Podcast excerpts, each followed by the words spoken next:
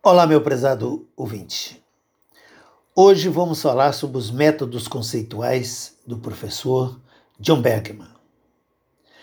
Nesta época de pandemia, os professores têm se desdobrado para levar aos alunos os conteúdos curriculares previstos, apesar das dificuldades do atual sistema de ensino.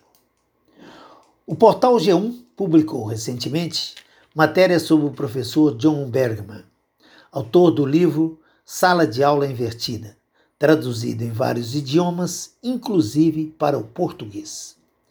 O educador era professor de uma escola rural no Colorado e conta um pouco de sua experiência. Alguns de seus alunos faltavam com frequência às aulas, porque participavam de um torneio de basquete muito valorizado na cultura local. Teve então a ideia de gravar suas aulas para os alunos estudarem em casa. A iniciativa deu certo.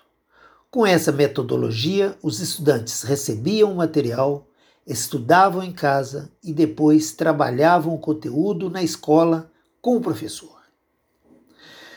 Perguntado se esse método poderia ser aplicado nas escolas públicas brasileiras, ele disse: Olha, a tecnologia não é a chave. A chave está no que você faz em sala de aula. O segredo está na conexão com os alunos.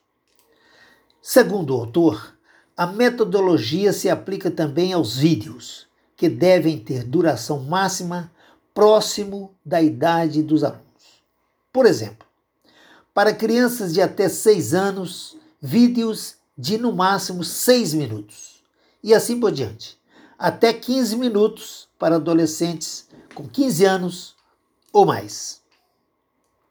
Segundo ele, o tempo da classe deve ser aproveitado para desenvolver o conteúdo na prática, estimulando a curiosidade e o desenvolvimento crítico dos alunos.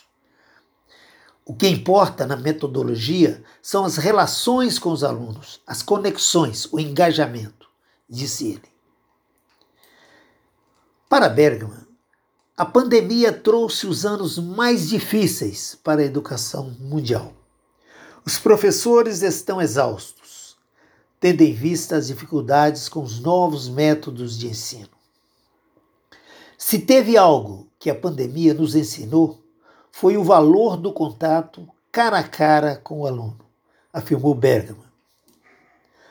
Para o educador, o futuro da educação está próximo e poderá ocorrer dentro da sala de aula com a, com a adoção de outra metodologia chamada Master Learning, ou seja, aprendizagem de domínio, na qual os alunos, de posse das lições e conteúdos dos temas desenvolvidos avançam, cada um no seu tempo.